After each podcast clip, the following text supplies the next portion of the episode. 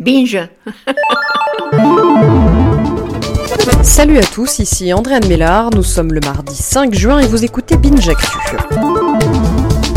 L'info du jour, c'est l'Arabie Saoudite qui a commencé hier à donner le permis de conduire à ses femmes. Que c'est beau le progrès, surtout quand il permet de se pavaner au volant de gros cylindrés. En tout cas, c'est comme ça que le perçoit le dernier Vogue Arabia. Alors officiellement, c'est dans trois semaines que va entrer en vigueur le décret royal qui autorise les conductrices à l'être pleinement. Il ne faut pas oublier qu'en Arabie Saoudite, la femme et ses droits, ce n'est pas quelque chose d'évident. Par exemple, elles sont encore obligées de demander à leur mari l'autorisation de faire des études.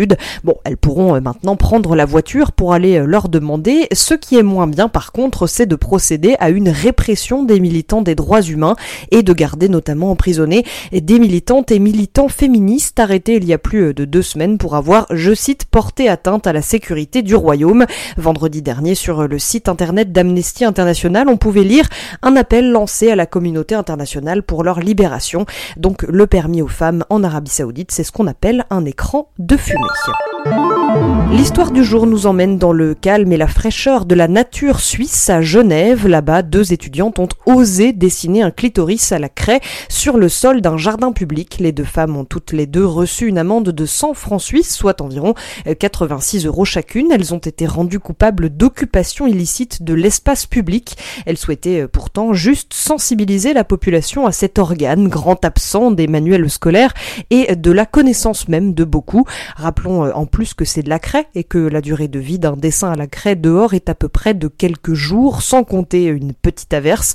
Voilà, euh, cachez-moi donc ce clitoris que nous ne saurions voir.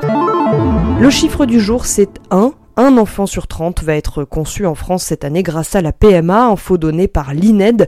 On en profite pour rappeler que l'ouverture de la PMA aux couples de lesbiennes et aux femmes seules, eh bien, c'était une promesse du candidat Emmanuel Macron.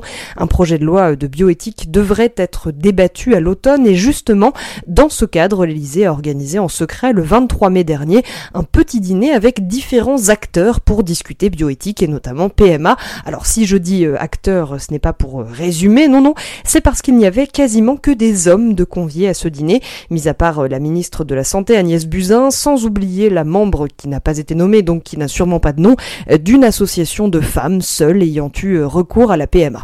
Voilà, donc encore un projet de loi qui va sûrement parler au plus grand nombre. Le son du jour, c'est le dernier épisode de No Fun. On dirait qu'ils sont amusés à faire bouillir le rap dans une casserole pour en garder juste le sucre. C'est un, un, un, rap qui est un peu, un peu difforme, un peu expérimental des fois, tu vois, mais qui toujours reste dansant. Merci d'écouter Binge Actu.